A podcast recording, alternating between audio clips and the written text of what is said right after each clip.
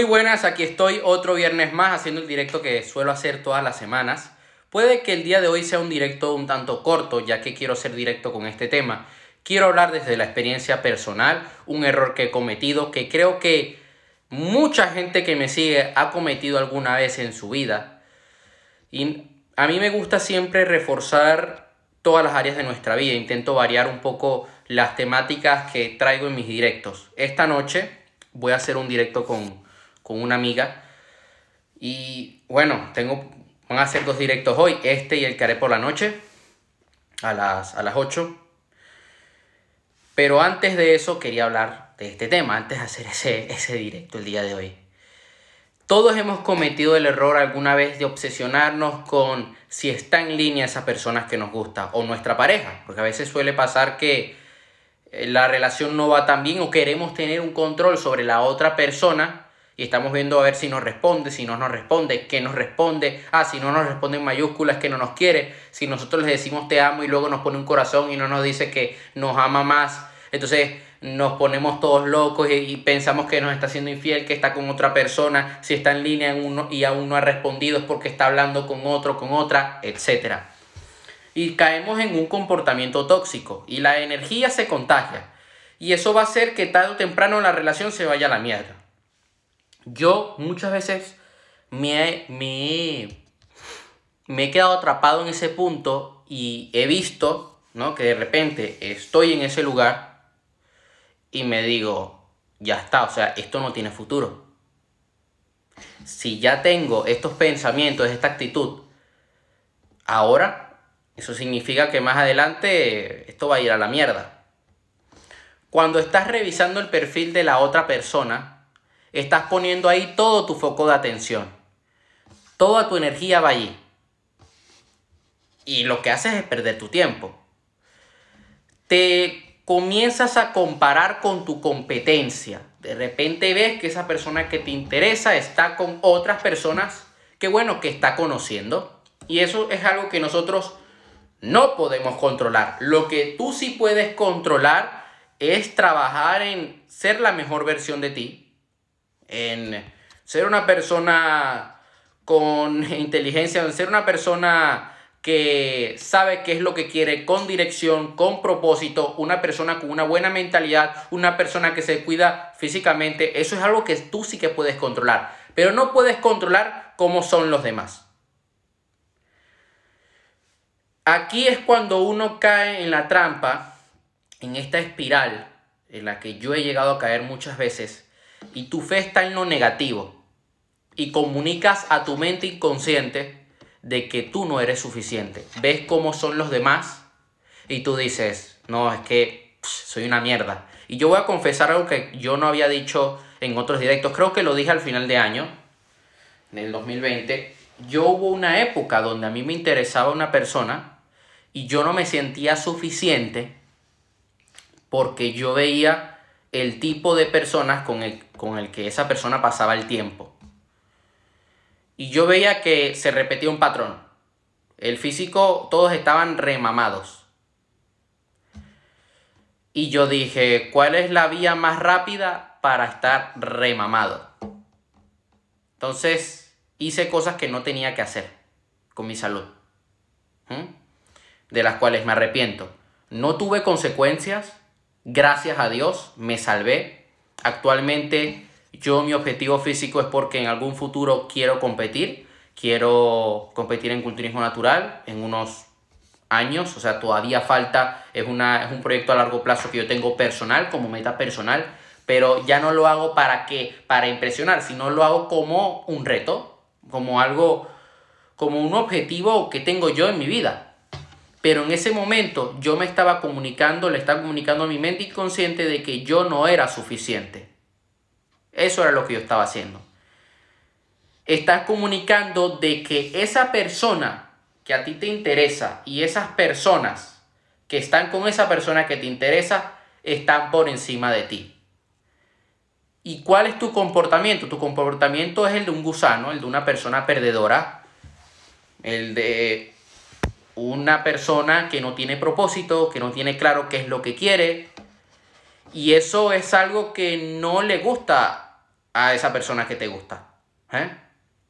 Eso es algo que va a generar un rechazo. Y a mí me llegó a pasar, lo he vivido en carne propia, o sea que no me pueden venir a contar historias. Yo sé cómo se siente eso y se siente muy mal. Se siente que estás en un infierno, que te arde el pecho, que no tienes salida, te falta aire. Yo llegué, mira, yo he llegado a llorar en ocasiones donde a mí me ha faltado el aire, donde me han dolido las piernas incluso, donde he sentido tirones en los gemelos. O sea, he llegado a ese punto. Y no se siente bien. Pero ¿por qué he llegado a ese punto? Porque he basado todo mi estado de ánimo en compararme con otro. Cuando no tenía por qué hacerlo. ¿Qué pasa? Que cuando ya tú, en base a la repetición, estás metiendo una idea en tu cabeza, estás convencido.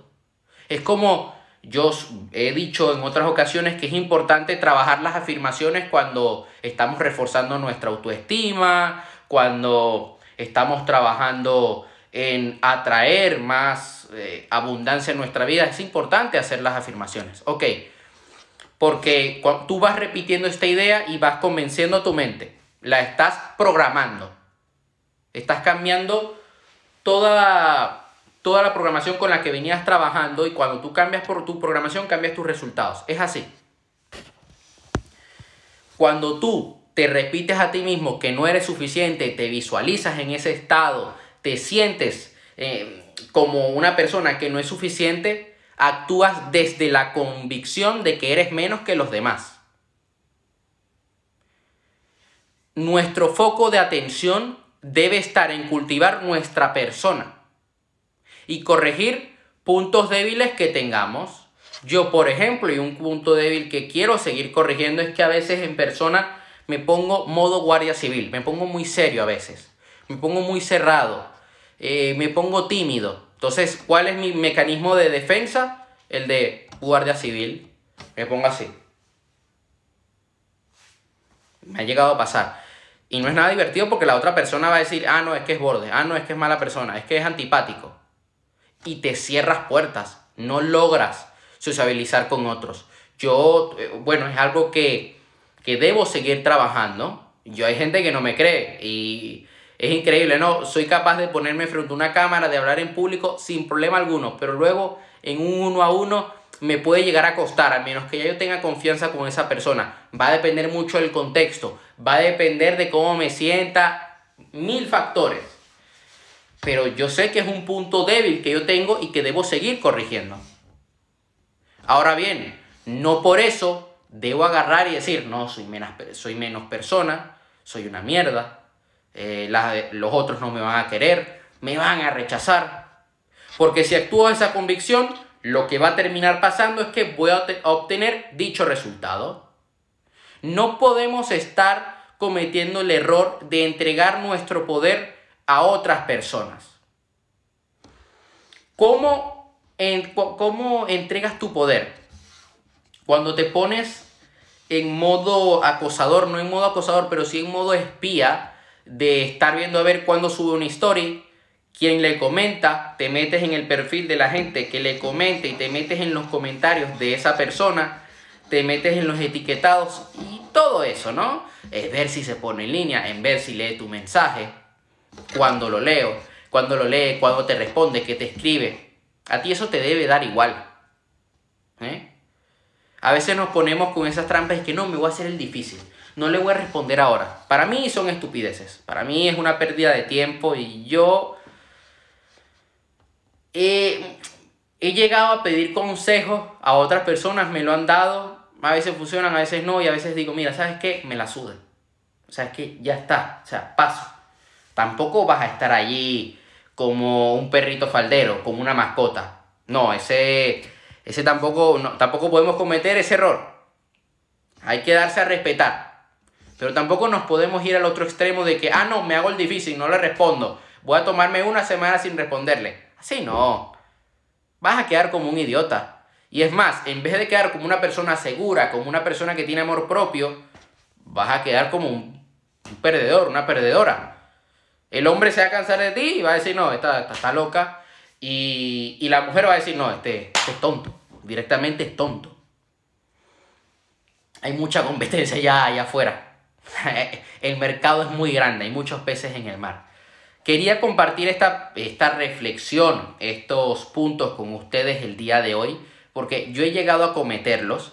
Yo he sido esas personas que de repente me interesa alguien y, ay, a ver cuándo me responde, a ver, no, y tal.